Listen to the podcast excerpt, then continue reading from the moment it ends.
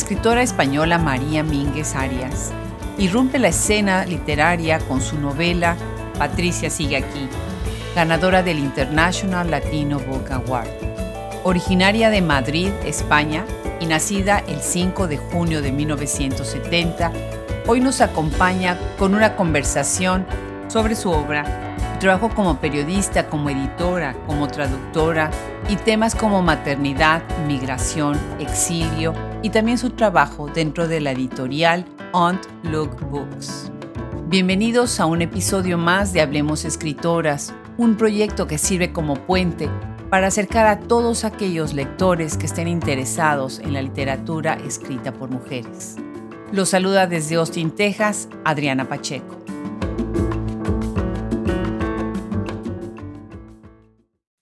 Fue ahí, dije, esta es mi novela, esta es la gran, esta es la gran tragedia de la digitalización, que que, la muerte no, no concluye como lo hacía antes.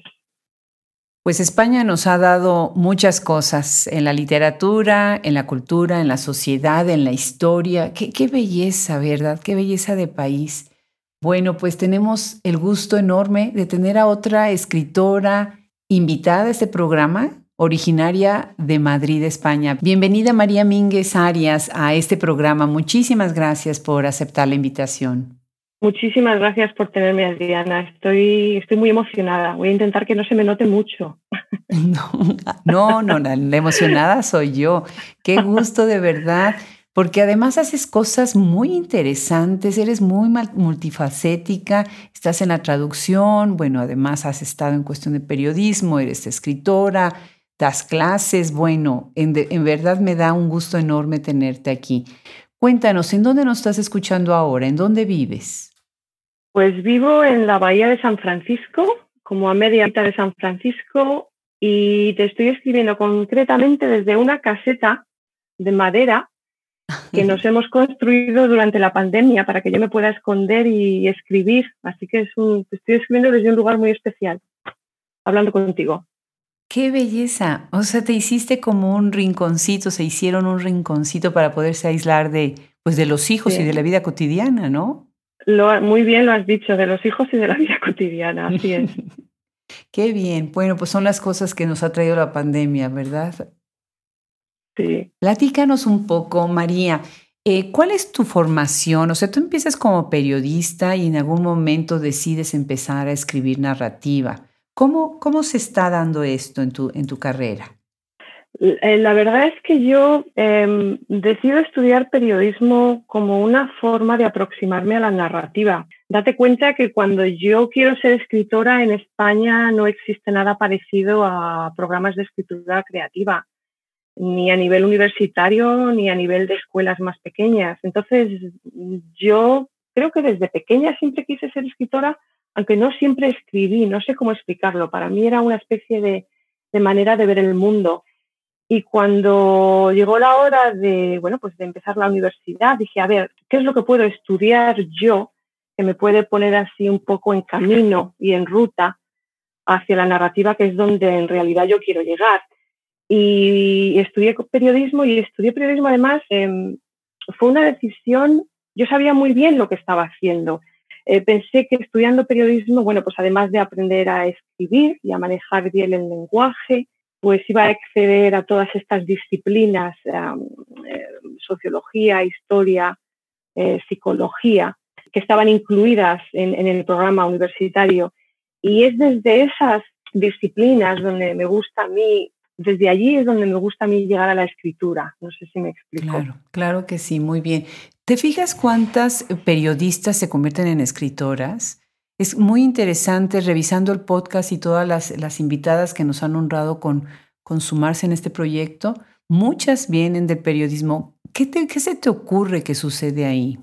Eh, Sabes una cosa que también me había dado cuenta. Creo, cuanto más lo pienso, creo que es porque al final el periodismo es otra forma de contar. Eh, la, que escribe ficción y la que ejerce el periodismo, al fin y al cabo, te está contando una historia. Y bueno, pues requiere un cierto dominio de, del lenguaje, ¿no? A lo mejor el formato es diferente, a lo mejor el tono es diferente, pero cuanto más pienso en esto, lo he pensado otras veces porque sí, porque me cruzo con, con escritoras y escritores que son periodistas.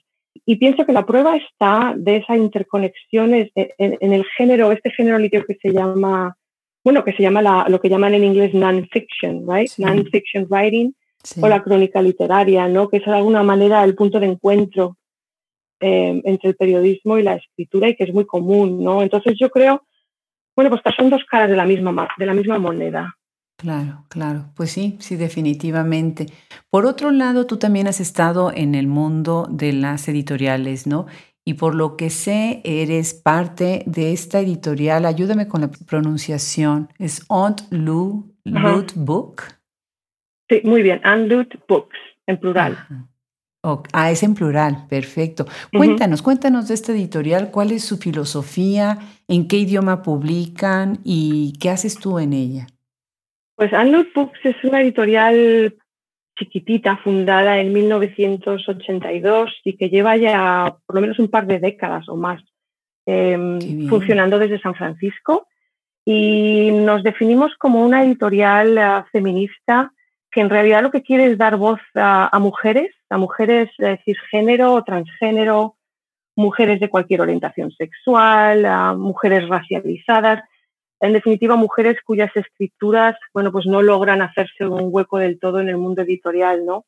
De hecho, curiosamente, eh, John, eh, John eh, que fue una de las fundadoras, cuando se fundó esta editorial, se hizo en realidad con la idea de visibilizar el trabajo de escritoras lesbianas, porque era al principio de los años 80 y las, las escritoras lesbianas no podían hacerse hueco, no ya en la, dentro de la industria tradicional editorial, pero ni siquiera dentro del movimiento feminista y de la, y de la corriente cultural del momento, ¿no?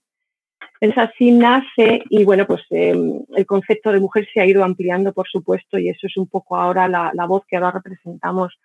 Eh, no sé si lo sabrá mucha gente, pero bueno, Anut Books es la editorial que publica el texto de Gloria Anzaldúa, que bueno, pues que ya es de alguna manera ah, icónico, ¿no? El Borderlands, la frontera, John um, es em, básicamente ahora es directora ejecutiva, pero en su momento era fue la editora que trabajó con Lanzaldúa, ¿no? Para mm, acompañarla durante la creación de este texto. Cómo no, con una edición preciosa además, ¿no? Yo, em, yo no lo había leído. Em, es una de esas cosas que es importante la humildad y la sinceridad. Y eh, tengo que admitir que no lo había leído. Es una gran pérdida que yo no hubiera no hubiera leído este texto mucho antes. Fue, no sé cómo explicarlo, fue como, como una especie, como estar en medio de un huracán o de un tornado.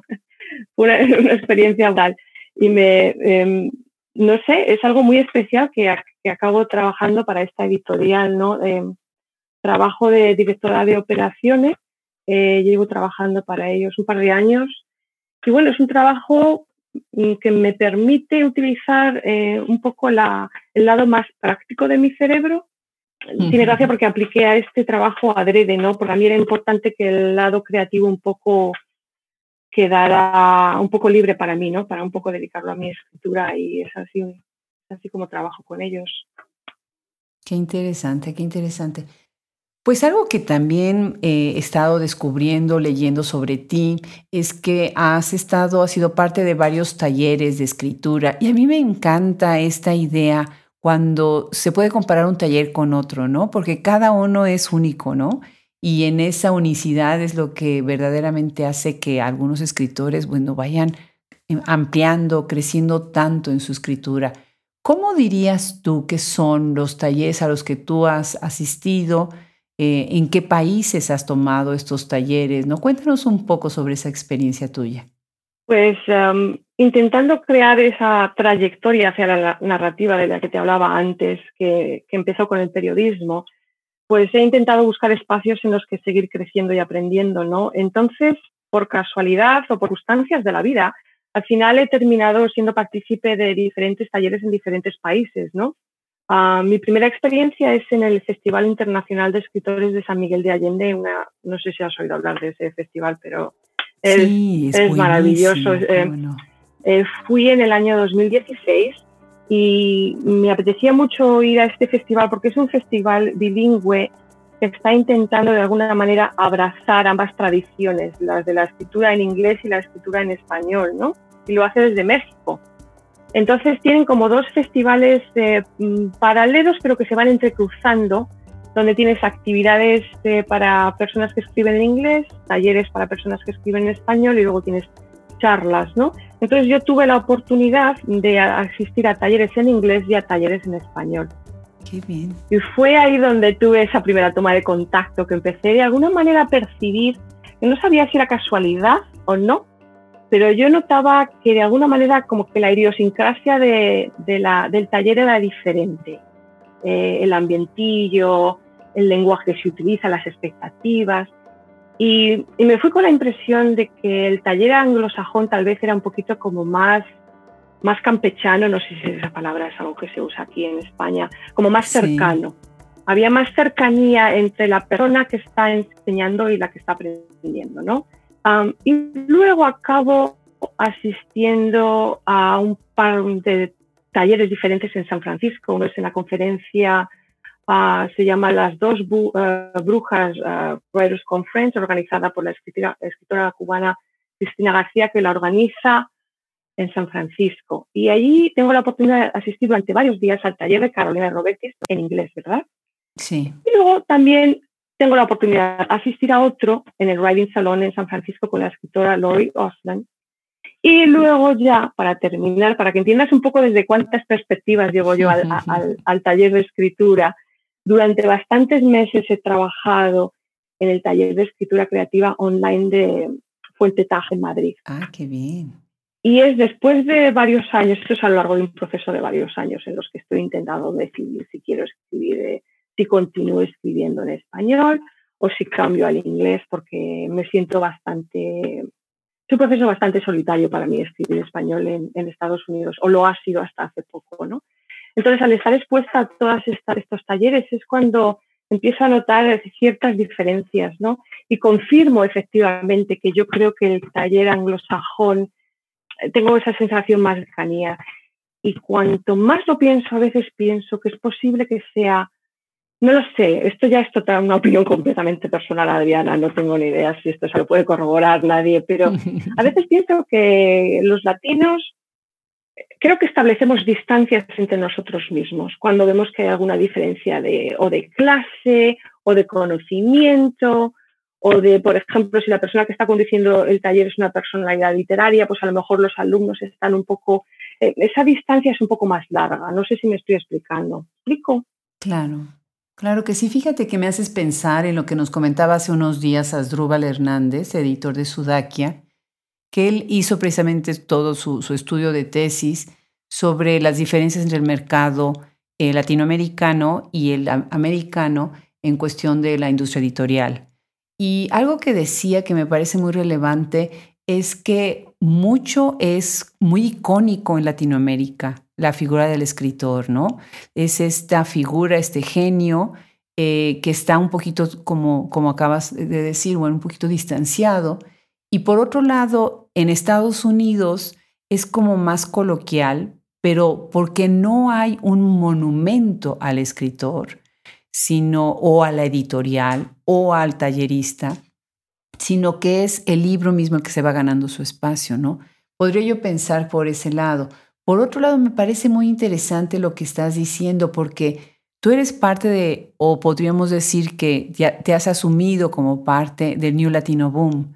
Y una de las cosas que Naida Saavedra está diciendo o se está notando en el New Latino Boom es que están escribiendo en español dentro de Estados Unidos, quejándose también de esta cuestión solitaria de escribir en Estados Unidos. Va a ser muy interesante tu decisión, me va a ser muy interesante a mí en lo personal si continúas hacia la escritura en español o en inglés, porque es un statement, un statement fuerte, cambiar de un idioma al otro. Por otro lado, hay escritoras que van de un idioma al otro, también de acuerdo a las épocas de su vida, ¿verdad?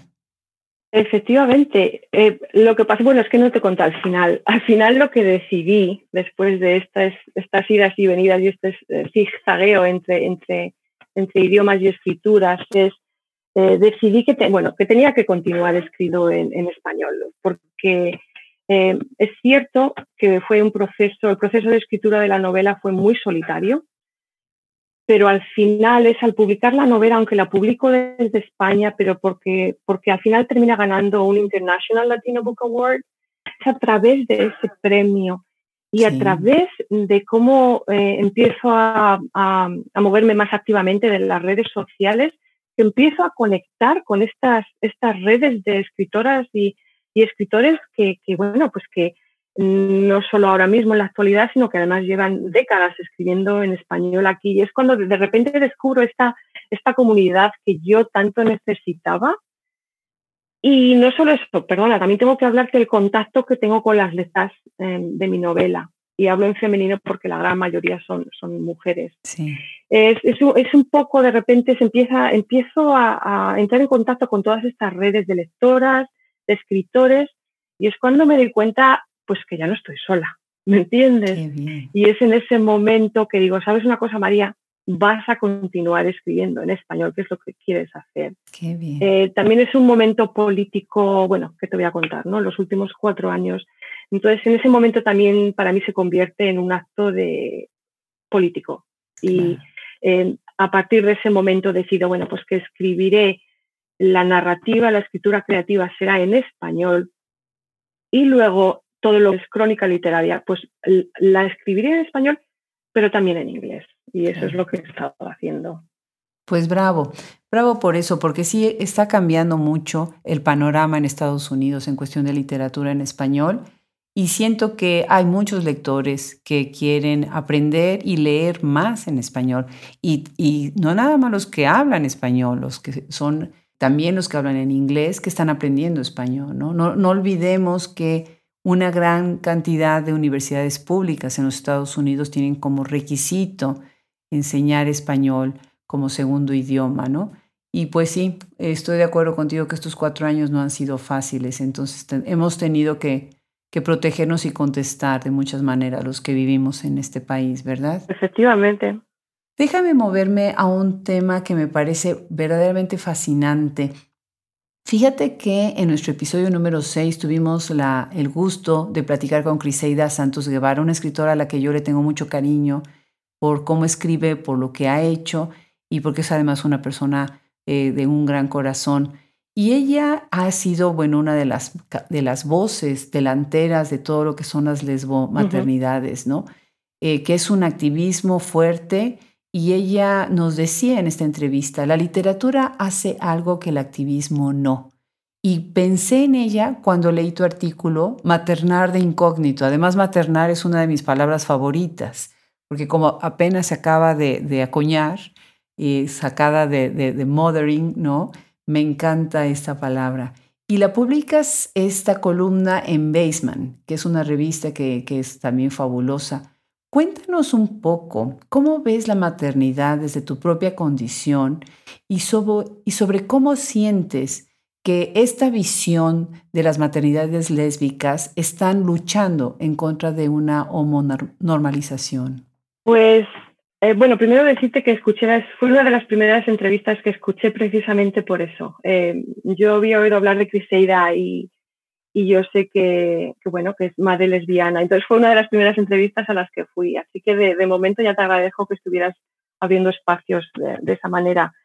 Bueno, primero déjame hablarte de la maternidad muy brevemente, ¿vale? Porque yo creo que es parte de, la maternidad, bueno, luego llegas a la maternidad lésbica, ¿no? Pero yo creo que la maternidad es algo que es muy importante que se ejerza voluntariamente. Eh, independientemente de la identidad de género, orientación sexual, raza, religión, yo creo que la maternidad es algo a lo que se debería optar. Y precisamente por eso es que, claro, de esto he estado pensando mucho, sobre todo porque he escrito el ensayo ese. Eh, tenemos que dejar de estigmatizar la maternidad.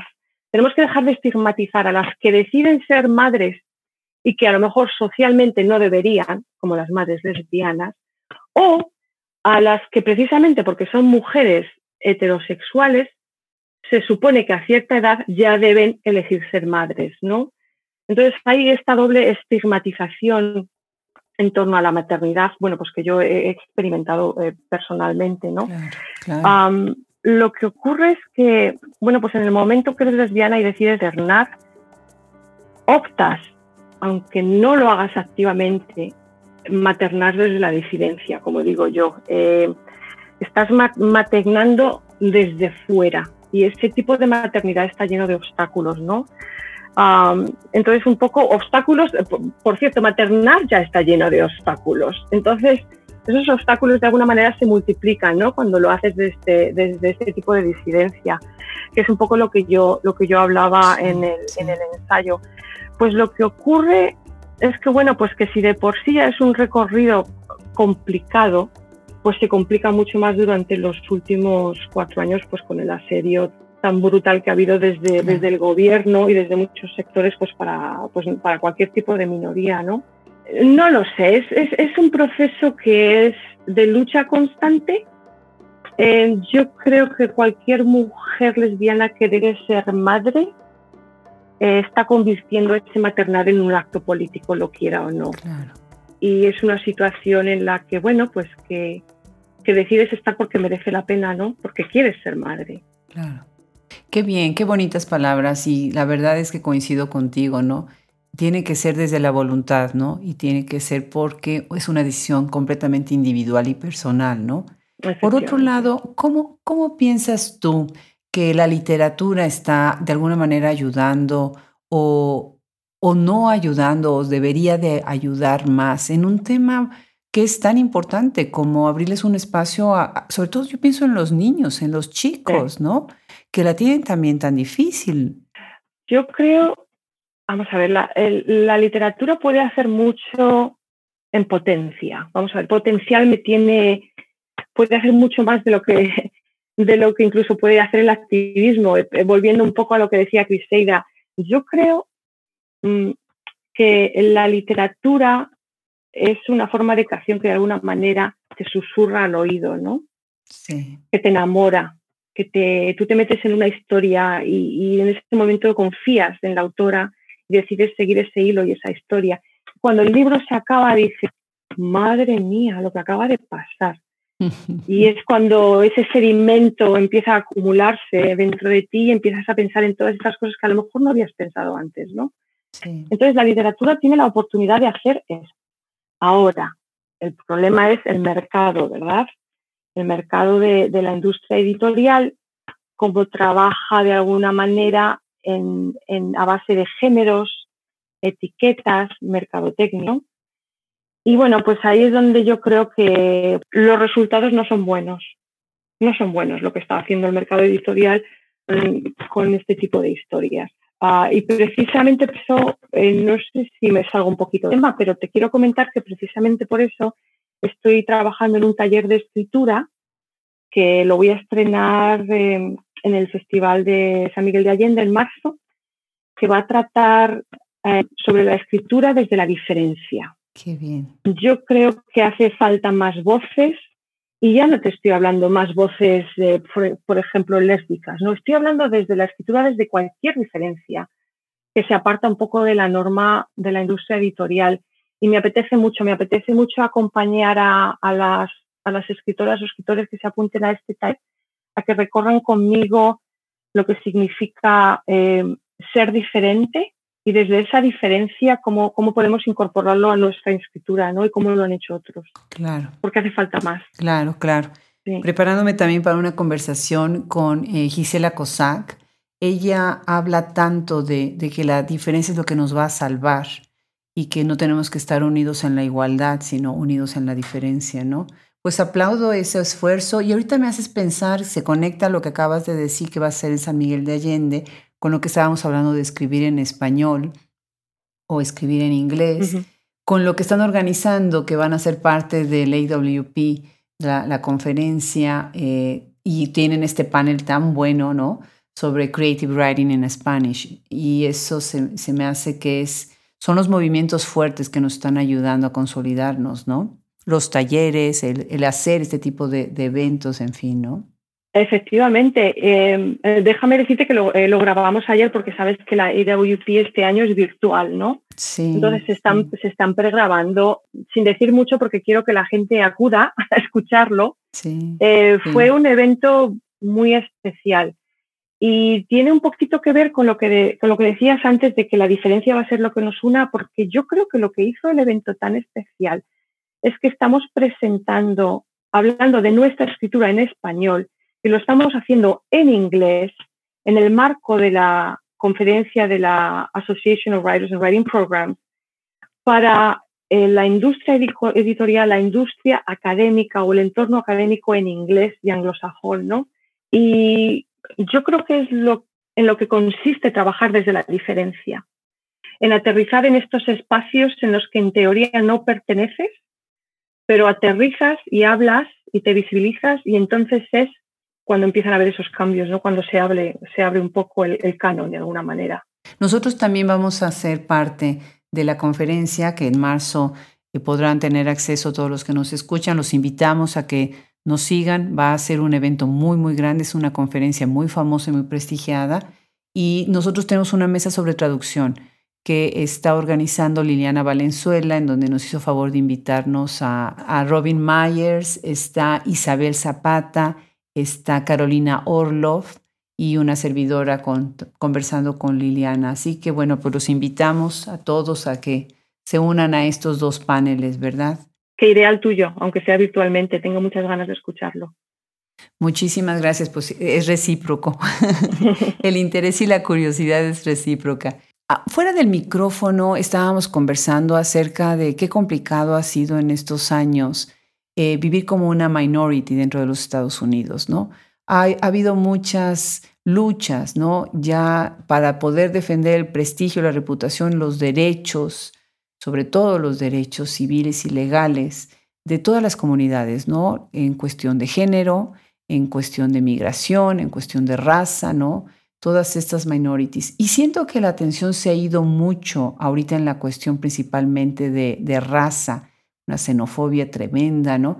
¿Qué está pasando con la comunidad, eh, con lo que le, han llamado la nación gay o como se ha llamado también la LGBTQ? ¿Y cuáles crees tú que son las batallas que ahorita se han descuidado y que es importante retomar? A ver, muy buena pregunta. Em, yo te la voy a contestar a nivel personal, ¿vale? porque para este tipo de, comunicaciones o de conversaciones no me gusta llevar el peso de la comunidad entera sobre mis espaldas, sobre todo porque incluso dentro de un mismo colectivo pues hay muchas diferentes, muchas diferentes formas de enfrentarse a la realidad que vivimos. ¿no? Mi opinión personal es, bueno, aparte de que los últimos cuatro años han sido, bueno, pues hemos sido víctimas de un asedio brutal desde, las, desde el gobierno y las administraciones públicas federales, yo creo que a mí no me ha importado en absoluto que la lucha por nuestros derechos quedara relegada a que es la defensa ahora mismo de, los inmigrantes que están siendo detenidos y los niños que están metidos en jaulas en la frontera, el Black Lives Matter, ah, porque algo que yo he aprendido y que creo que me llevó tiempo entenderlo, pero que ya lo entiendo, es que en el momento que tú estás luchando por los derechos de cualquier minoría, mi opinión es que en realidad estás luchando por los derechos de todos. Y que en realidad no hay un tipo de igualdad ni, justicia social. Mm. Cuando a lo mejor, cuando una minoría está más reconocida o tiene acceso a más derechos que otra, entonces no estamos avanzando de ninguna manera. Esa es mi opinión. Eh, entonces, a mí me parece muy importante y estoy agradecida y he apoyado esta lucha ahora mismo del Black Lives Matter. Yo creo que hacía mucha falta. Es verdad un poco que a lo mejor la lucha por, por nuestros derechos en un momento en realidad en que, bueno, pues que nos los han estado queriendo quitar, que nos han quitado bastantes cosas en los últimos cuatro años, pero aún así yo creo que, it was, uh, como diría en inglés, it was long overdue, lo que ha pasado con el Black Lives Matter, y que al final, cuando depuras ese tipo de, de diferencias sociales, al final nos, nos, beneficiamos todos, incluso en la comunidad queer o gay, ¿sabes? Claro. Claro, pues sí, tienes razón, estoy, estoy de acuerdo. Por otro lado, también se está viendo que eh, hay ciertos temas, ciertos eh, temas que están muy, muy presentes en la literatura, que es otra manera también de recuperar un poquito la atención de la gente ¿no? y del público. Y, y, además, bueno, se ha hecho la voz cada vez más potente porque como ya hay mucha producción en Estados Unidos, en español, más producción que antes, pues se nota también este cambio. Pero yo tengo acá una pregunta, porque se ha hablado mucho y ustedes han hablado mucho en, varias mesas que yo he estado siguiendo ahora con esta maravilla del Zoom, o con esta pesadilla del Zoom, como querramos verlo, ¿verdad? que se habla de New Latino Boom, por ejemplo, ¿sí? Eh, pero hay ciertos estados dentro de la Unión Americana en donde hay más producción. Y me llama mucho la atención cuando yo mapeo esto, porque así funciona mi cabeza, eh, me doy cuenta de que hay algunos estados en donde hay más producción, hay más visibilidad y hay otros estados que están casi casi nada, ¿no? ¿Tú has notado esto? ¿Crees que de alguna manera está sucediendo así por alguna razón? ¿Porque hay más comunidad? ¿Porque hay más apoyo? ¿O porque al contrario hay más problemáticas y los escritores están desesperadamente tratando de hablar de esto?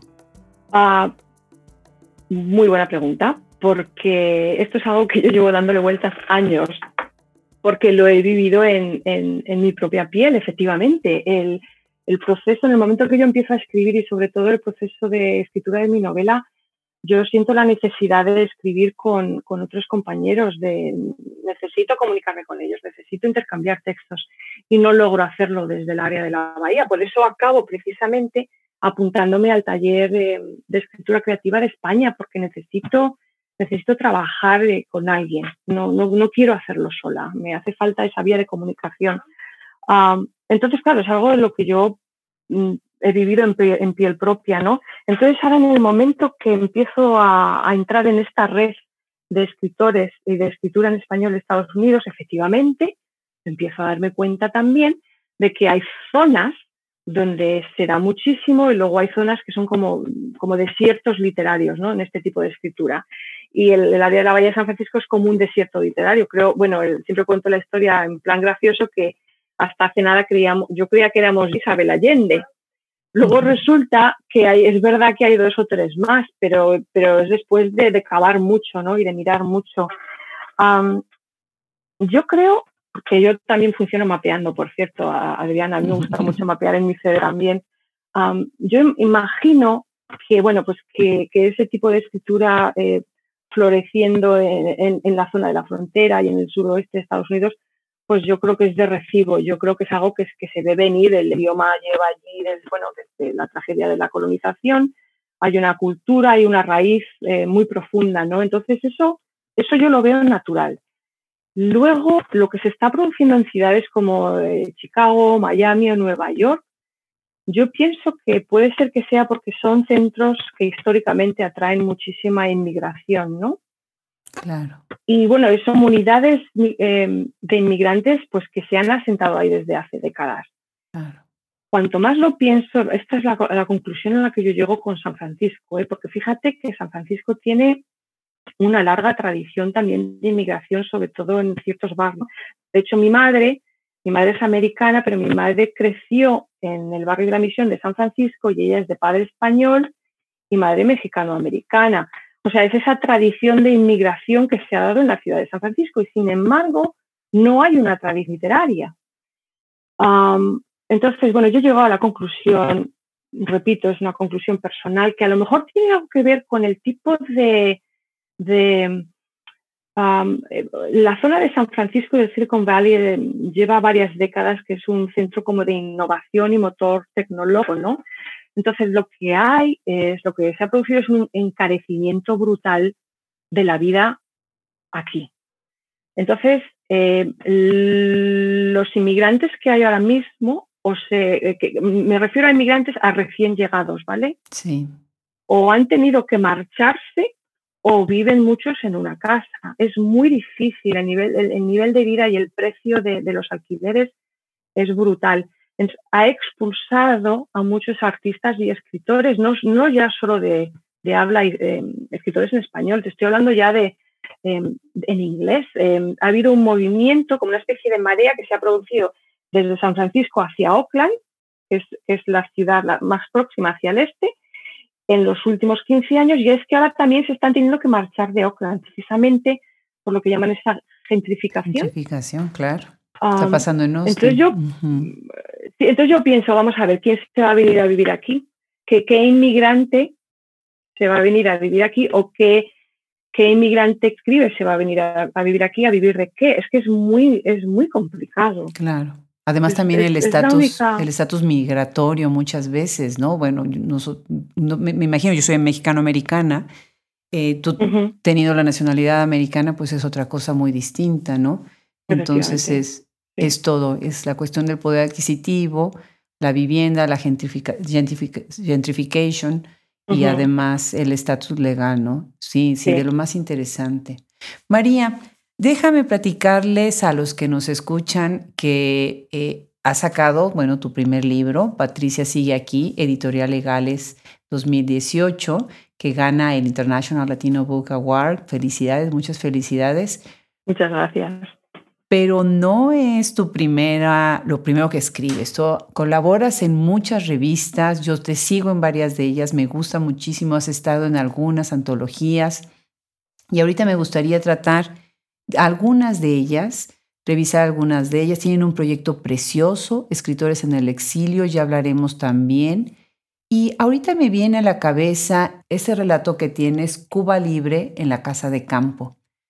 Es muy interesante porque estás hablando del hogar político. Y me gustó, me gustó que abordaras esta idea del hogar político desde un relato que parece muy coloquial, muy coloquial. Estás hablando también de esta cuestión activista y revolucionario y del lesbianismo, del caudillismo, ¿no? De estos héroes en un pedestal, como nosotros los hemos aprendido, en, pero con sangre, sudor y lágrimas, ¿no? Estos caudillos que digan y que nos guían, ¿no? En la historia hispanoamericana. Cuéntanos sobre este relato y sobre esta idea tuya del hogar político. Me encanta la metáfora de hogar político muchísimo. Me lo voy a, me lo voy a agenciar si no te importa. Me lo usaré a partir de ahora. la, la, idea surge porque el escritor y editor Snam Dera em, está en, no sé cómo decide él editar esta antología, pero es una antología que se va a publicar celebrando la excusa, es la celebración de los 200 años de la fundación de la ciudad de La Habana y la idea, el concepto me parece muy bello. La idea es invitar a escritores hispanos, a escritores hispanos que no son cubanos, oye, eh, ojo, eh, a escribir y aproximarse al tema de Cuba. Y luego el, tema es completamente libre y, la conexión que se haga entre relato y Cuba es completamente a discreción de, la escritora o del escritor, ¿no? Entonces, cuando yo recibo esa invitación, yo me llevé una alegría tremenda, porque dije, este va a ser el momento en el que yo voy a poder explorar esta idea que llevaba pues desde los 90 en realidad, es algo, es una idea histórica y política que me interesa mucho y es explorar la idea, eh, la relación que la izquierda española, que fíjate que es, una izquierda eh, que fue tan, tan reprimida y tan brutalmente reprimida durante la Guerra Civil Española y, luego durante toda la dictadura, ¿no? Es, es, una izquierda que, bueno, que gobernaba Mm, en la República después de unas elecciones generales, ¿no? Entonces es una izquierda que, está ocupando un gobierno, pero que hay una, un golpe militar y luego una guerra civil y luego una dictadura. Entonces esta, izquierda está reprimida durante décadas, ¿no? Entonces lo que mi opinión es que esta izquierda eh, mm, queda amputada. A esta izquierda se le, se le amputa eh, pues de alguna manera, pues yo, se le amputa mucho, se le, amputa el presente y se le amputa el futuro. Entonces yo creo, y esto es ah, de nuevo una opinión personal, es que la idea de Cuba y de la Cuba revolucionaria representa un poco eh, el, futuro que no pudo ser en España, ¿no? Entonces, muchas personas de la izquierda española se agarran a esto y se agarran a, a Cuba, la pobre Cuba, como un como si fuera un clavo encendido. Y, es, y esa es, a mí es la, para mí la gran tragedia de Cuba es que el mundo entero se, refleja en Cuba, buscando sus, sueños o, o, o, revolviéndose contra no sé si me entiendes, es una especie de espejo en el que el resto quiere ir, al que el resto del mundo quiere acudir y reflejarse, ¿no? Eh, entonces yo quería explorar eso, pero me apetecía un poco darle un poco eh, la vuelta a la tuerca una vez más.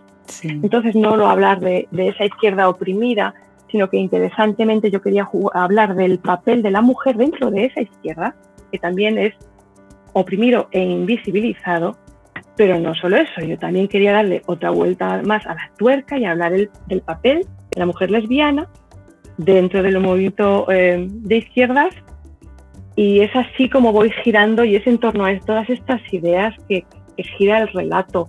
Ah, me hace, me alegra que vieras mi intento de hacerlo desde, desde algo muy cotidiano y cercano. Ah, em, creo que, que, las mujeres lesbianas, digo lesbianas porque es la protagonista de mi, de mi relato, que todavía no hemos encontrado ese hogar político, que todavía no existe. Sí, no. Y eso es un poco también lo que, lo que, lo que quiero no sé, ya ves, es toda esta serie de temas que quería tratar con el relato. Claro, claro, no, y estoy de acuerdo. Esta, esta falta de, de, un hogar político se refleja de tantas maneras, ¿no? Y se ve cómo los personajes ahí están tan conflictuados también en, en asumirse como son, pero a la vez sin cuando se asumen no hacerlo de una manera que tenga que ser a la defensiva, sino simplemente poder vivir sus vidas. ¿no? Es, muy interesante tu relato, me gustó desde el título mismo, muy, muy interesante. Muchas gracias. Hay otro tema que, que, yo veo que es recurrente en tu trabajo y es esta idea de que no podemos desprendernos de nuestros deudos en esta era digital. Y hace poco me estaba diciendo, no creo que alguno de mis hijos o mi esposo estábamos hablando acerca de, de cómo nos recordamos ahora, cómo son nuestros recuerdos, ¿no? Y yo les decía, es que creo que, creo, y también desde mi punto de vista, que el mecanismo de la memoria ahora va a funcionar distinto, porque nosotros no teníamos la inmediatez de, mira, mira la, la foto que acabo de tomar, ¿no? Del selfie. En ese instante nosotros volvemos a ver la imagen en el celular de hecho, la editamos, ¿no? Los chavos ahora, ¿no? Los millennials hacen maravillas y tienen la vista pegada en una imagen, en una fotografía, que es un recuerdo de ese instante que están viviendo, ¿no? Nosotros teníamos que, bueno, que correr todo el, carrete de las fotos y llevarlo a revelar. es verdad. Y después, ya sabes, sacabas 25 y, nada más este, salían bien tres, ¿no? Y, y, todas las demás eran, estaban veladas o eran basura, ¿no?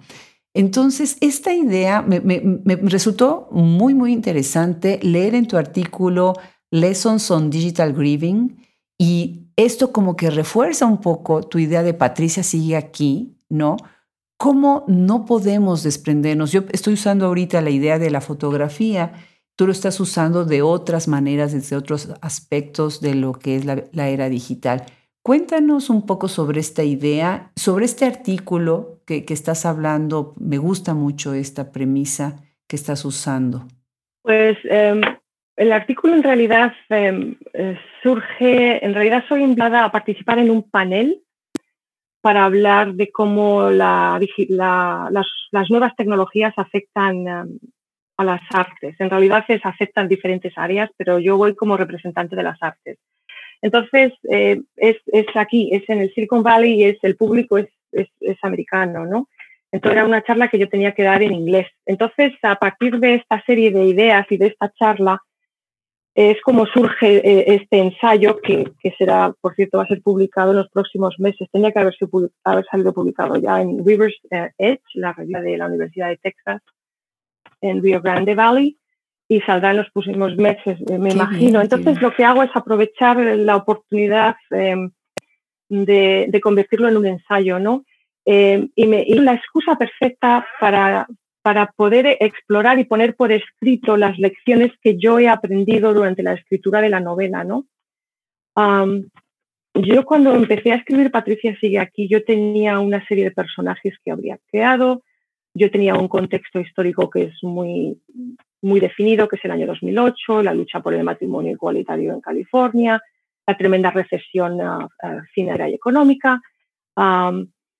pero me faltaba algo. Yo sentía que no tenía una, una trama sólida, que como si yo fuera a leer mi propia novela, yo, yo sentía que necesitaba, necesitaba un hilo conductor un tanto más definido. Yo ya había decidido que uno de los personajes de la pareja iba a fallecer, pero seguía, seguía sin encontrar esa trama. Pero tengo que decirte que cuando yo empecé a escribir esta novela, eh, tengo mm, mis dos hijos, hijo e hija, eran pequeños, ¿no? Entonces yo estaba como muy, muy atenta a lo que estaba pasando con la revolución digital y cómo estaba afectando no solo a los adultos, sino a los niños. Yo tenía que replantearme, teníamos, mi compañera y yo teníamos que plantearnos cómo íbamos a crear a esta generación de niños que ahora llaman niños digitales cuánto acceso les vamos a dar, cómo, lo vamos a manejar.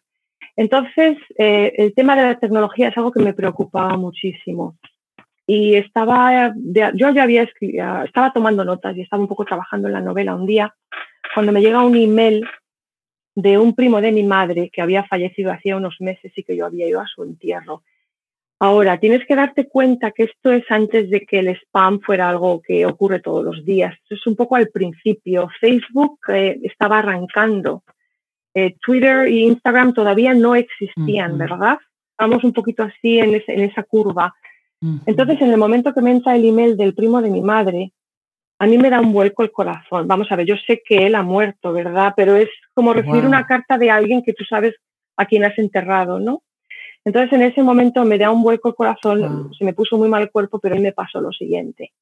Fue ahí, dije, esta es mi novela, esta es la gran, esta es la gran tragedia de la digitalización, que, que, la muerte no, no concluye como lo hacía antes. Eh, que ahora em, las personas que fallecen si han sido personas activas en el mundo digital, pues dejan todas estas, em, de alguna manera, eh, no estoy hablando de emails, estoy hablando de imágenes, opiniones, de todo, ¿no? Que queda un poco pululando. Y bueno, pues la persona a la que se enfrenta a un duelo porque ha perdido al ser querido, pues ahora tiene que decidir si va a acceder a todo esto o no. Y si decide acceder a todo esto, ¿cómo le va a afectar el duelo? ¿No? Y esa es la premisa. Em, es una novela, estoy... Mm, vamos a ver, me, me, permitió explorar algo durante varios años que tardé, más o menos la escritura de la novela fueron, de escritura fueron cuatro años. Y me, me permitió también decidir qué tipo de ciudadana digital yo quería ser. Eso también es importante y que quiero que, que, que mis hijas, que mis hijos sean. Me gusta mucho esta idea. La novela me permitió explorar qué tipo de ciudadana digital quería ser. Qué bien, qué bien, muy interesante. ¿Te parece si leemos el inicio de la novela? Sí, me encantará. Patricia sigue aquí, capítulo 1.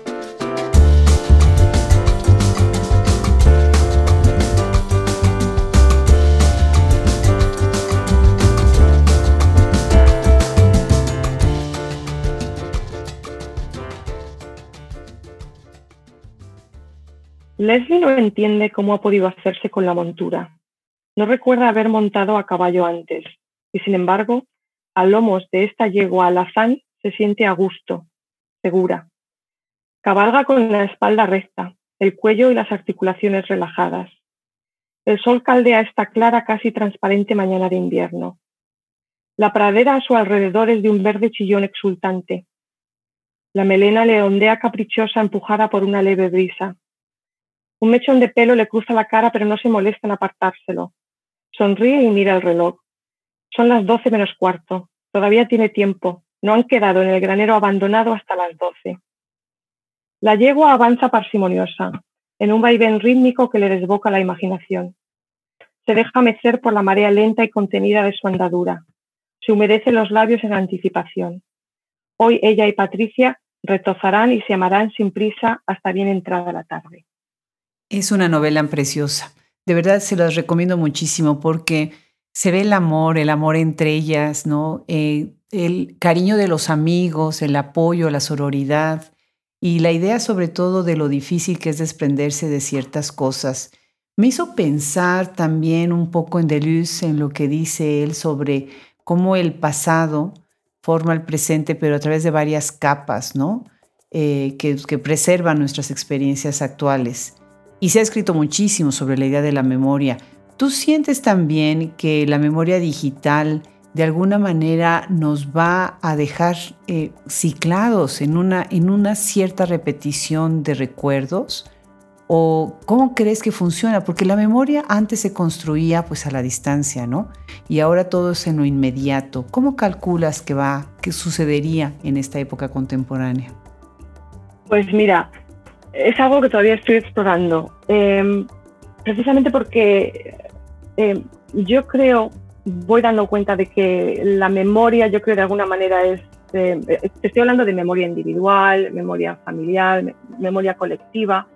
Eh, creo decididamente que se está convirtiendo en el, en el hilo conductor o el motor de, mi escritura, ¿no? Entonces mi entendimiento de lo que es la memoria ha evolucionado mucho. Yo creo que tenía un concepto mucho más rígido, que a lo mejor tal vez tuviera algo que ver con mis orígenes en el periodismo, ¿no?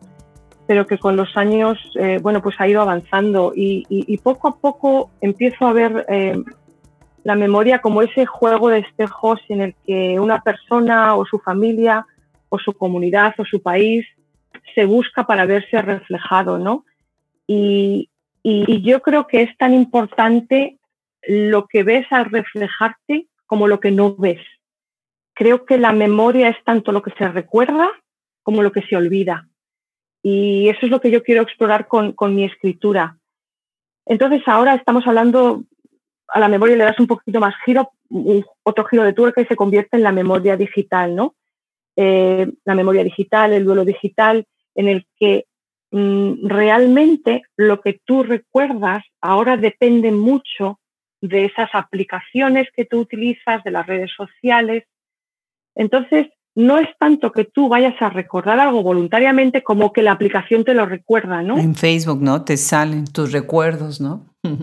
Efectivamente. Entonces yo creo que ese músculo en el que tú voluntariamente vas a verte reflejada ese espejo, ese músculo ya no se ejerce tanto, sino que ahora es el espejo el que constantemente te lo están poniendo delante de ti, ¿no?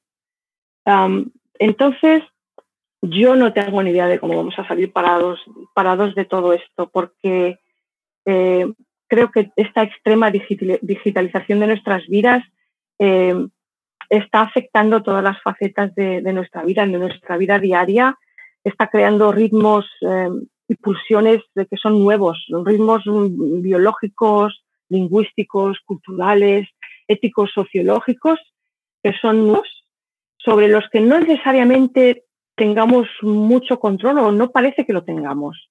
Claro. entonces yo, yo no sé cómo vamos a salir parados de todo pues esto. Ya lo iremos viendo. Em, Definitivamente. María, cerraste el 2020 con un trabajo muy interesante, Escritores en el Exilio. Y invito a todos los que nos escuchan, eh, visiten la página de María, eh, mariaminguesarias.com que ahí van a poder encontrar muchos de sus trabajos. Y quisiera yo hacerte un par de preguntas más antes de terminar esta interesante conversación. Una es, ¿cuál sería para ti la diferencia entre un exiliado y un inmigrante desde el punto de vista vivencial, no nada más desde el punto de vista lingüístico y, e irnos al, al diccionario, eh, esa sería la primera pregunta. Y la segunda pregunta que me parece muy relevante es, tú eres una gran reseñista y has reseñado muchos libros, haciendo reseñas muy buenas. Mi pregunta es, ¿cuál crees que es el compromiso que tienen los reseñistas, si es que tienen alguno? Ah, a ver, el tema del exilio bueno, creo que en el momento que, abandonas tu país y que sabes que no vas a regresar o, de alguna manera, a lo mejor si regresas es temporalmente, pero que tu hogar ahora está en otro país, ¿no? Entonces es cuando empiezas a pensar en el tema del exilio. Eh, yo el, exilio lo he visto siempre como... Ah, yo creo que al exiliado se le ha robado del hogar, del hogar territorial, del hogar, del hogar nacional. Eh, yo no, me considero una exiliada. Eh, yo soy una emigrante económica. Yo me fui escapando una, una precariedad laboral. creo que es completamente diferente. Yo siempre tuve la opción de volver. Hombre, si yo, si yo hubiera vuelto, yo hubiera vuelto a no tener trabajo. Por eso me considero una inmigrante económica, ¿no? Pero son connotaciones diferentes. Yo todavía puedo, bueno, pandemia mediante, ahora mismo no puedo, no he podido volver desde hace año y pico como todo el mundo, pero yo puedo libremente subirme a, un avión y volver a España y volver a visitar a mi familia y a mis amigos, por mucho España, mi familia y mis amigos han cambiado, ¿no? Yo creo que el exiliado no tiene esa, esa opción y yo creo que esa línea es una línea que, bueno, pues que, que hay que diferenciar y, y respetar porque yo creo que el exiliado pierde mucho más. Yo creo que, mm, no lo sé, yo pienso en, estos eh, exiliados que tienen que abandonar sus países por violencia, por ejemplo, por guerras o por persecución, a lo mejor por orientación sexual o, de género.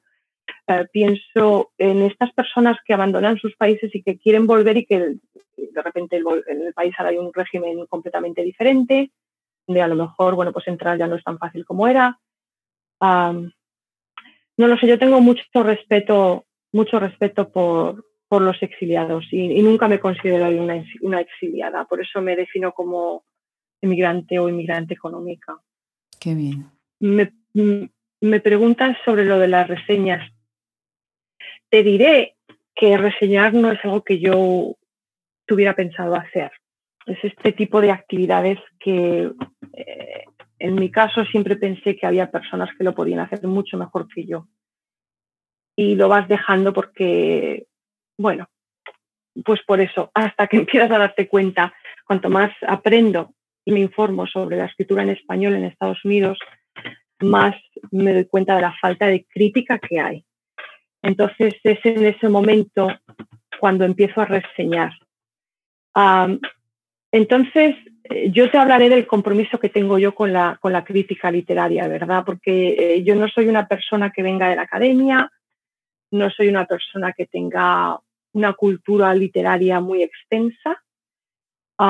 entonces, bueno, pues pensé largo entendido antes de, lanzarme a reseñar y, llegué a la conclusión de que lo que yo iba a hacer, que yo tenía algo que aportar y que lo que yo puedo aportar es que yo me puedo acercar a un texto con los ojos, el corazón y el alma bien abiertos, sin esperar absolutamente nada y sin pretensiones ni expectativas. Yo voy a leer ese texto y luego voy a escribir sobre ese texto, voy a explicar del tipo de emociones o conexiones políticas, lingüísticas o culturales que haya podido despertar en mí.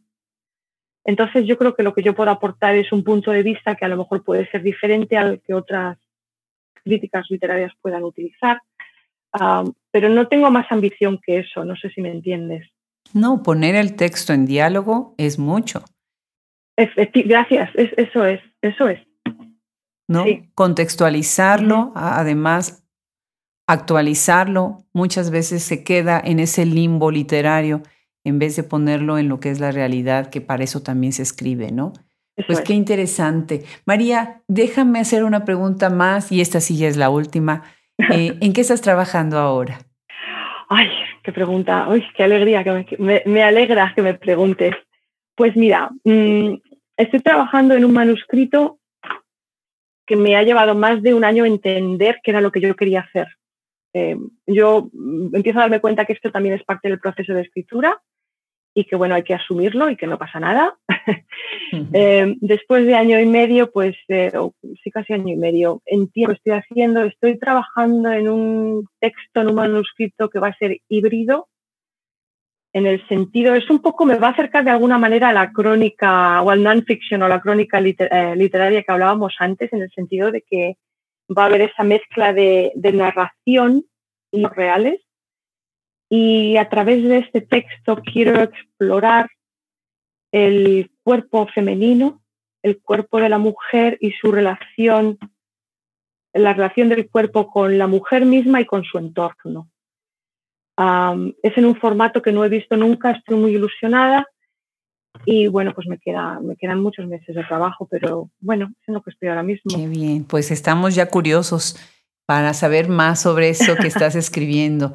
Muchísimas gracias, María, qué gusto. Eh, de verdad invito a todos que sigan su obra, que entren a su página web, que la lean en las revistas en donde está ella publicando.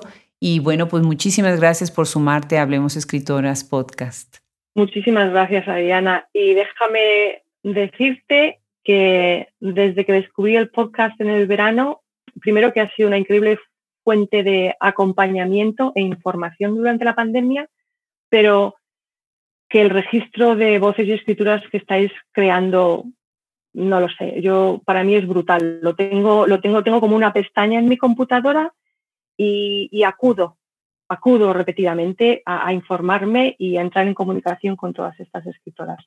Muchas gracias por Millones de gracias, millones de gracias por ese comentario tan bonito para todo el equipo de, de Hablemos Escritoras. Mil, mil gracias. Un abrazo grande, María. Muchas gracias, Adriana. Chao.